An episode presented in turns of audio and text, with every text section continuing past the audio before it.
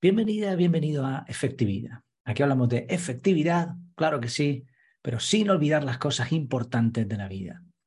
El título del episodio de hoy es Una ventaja más de ponerlo en el calendario. Creo firmemente que tiene muchas ventajas utilizar bloques de tiempo. Y cuando descubro otro autor, artículo en la web, libro que habla del tema y también lo aconseja, pues me ilusiona bastante.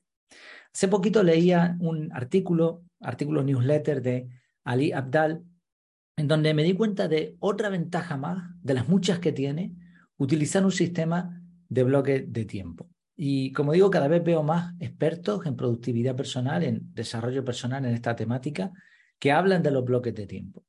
La mayoría lo hacen sin definir una estrategia integral, simplemente hablan de poner bloques en el calendario, de bloquear tiempo también, eh, sí hay una, una, estrategia integral, una metodología completa en, en, el sistema CAR, en el sistema que creé hace unos años, pero aún así, aunque no tienen esa estrategia montada, aunque no tienen una metodología completa, siguen diciendo que poner bloques de tiempo en el calendario es algo útil. De hecho, a veces pienso, y esto aquí entre nosotros, que, que eso de poner la, las tareas en listas como se hacía antes, pues es una cosa de, bueno, pues de los que llevan muchos años y se han quedado ahí aferrados a un, único sistema. Bueno, da igual, esto que nadie se lo tome a mal. El caso es que este autor, Ali Abdal, decía que colocar un bloque de tiempo destroza el argumento preferido de los procrastinadores. Hablamos de el típico no tengo tiempo. ¿Cuántas veces hemos dicho esta expresión? No tengo tiempo. En realidad es una excusa porque cuando has bloqueado tiempo en el calendario, obviamente sí que tienes ese tiempo, no puedes, no puedes negarte a ti mismo el tiempo que tú mismo has bloqueado.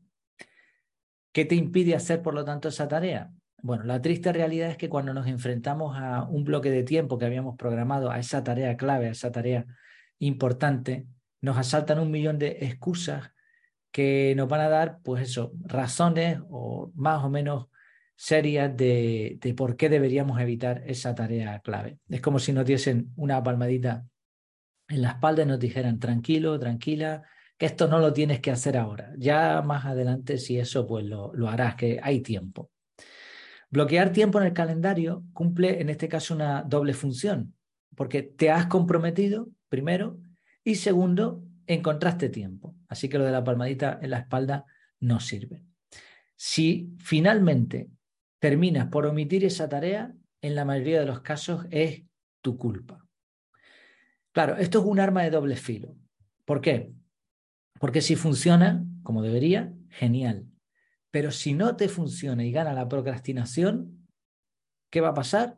Pues que te vas a enfadar, te vas a sentir mal, porque no has cumplido con aquello que querías y al fin y al cabo sabemos que esa tarea era importante. Así que, ¿a quién le vas a echar la culpa?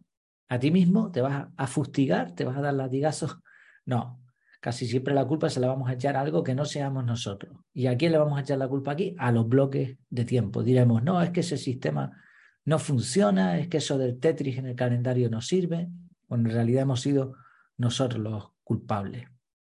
Claro, eh, colocar esa misma tarea en una lista de tareas funciona mucho mejor, ¿verdad? sí, no, no, ¿A quién se le ocurrió lo de ponerla en bloques de tiempo? Mucho mejor en una lista de tareas, dejarlo ahí a la casualidad, a que se alineen eh, los famosos contextos.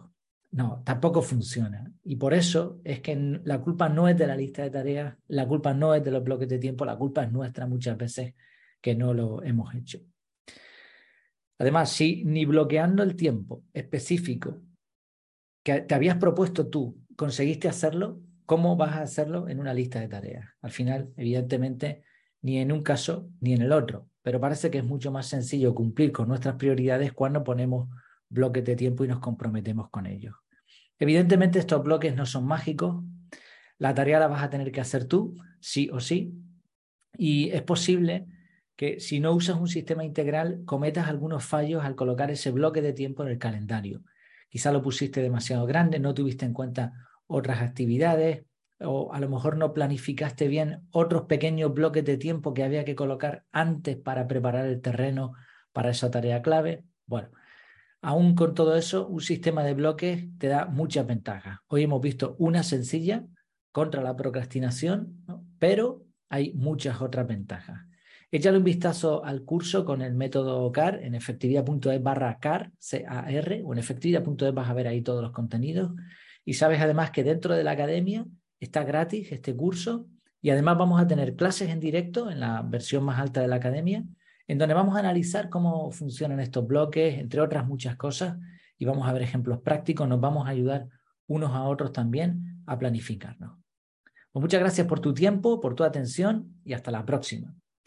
Por cierto, como habrás podido ver, este episodio lo estoy grabando también en YouTube. Si lo estás viendo desde ahí, pues ya me has visto.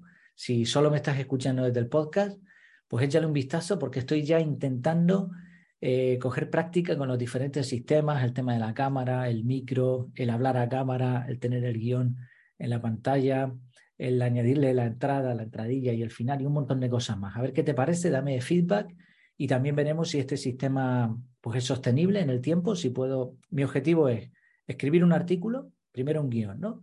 Con el guion escribir un artículo, grabar un audio y grabar un vídeo. El audio lo voy a sacar del vídeo, así que bueno, ahí casi mato dos pájaros de un tiro.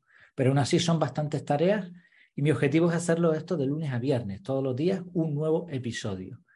En la academia, por supuesto, habrá mucho más y quizá, eh, quizá termine cerrando los episodios, o por lo menos la mayoría, y dejando solo alguno libre y el resto dentro de la academia. Ya lo iremos viendo, pero todo lo que me digas, pues me vendrá muy bien.